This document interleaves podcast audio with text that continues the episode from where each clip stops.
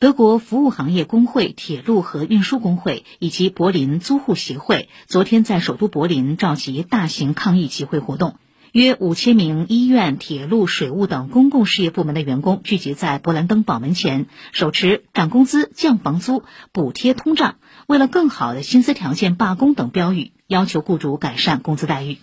明天，全德范围内铁路、航空、城市交通等多个领域的工作人员都将参与到持续二十四小时的罢工中。分析认为，德国社会眼下正面临着高通胀、招聘难、市政预算紧张等问题，工会和雇主陷入到了一场零和博弈中，双方之间的冲突可能会越来越激化。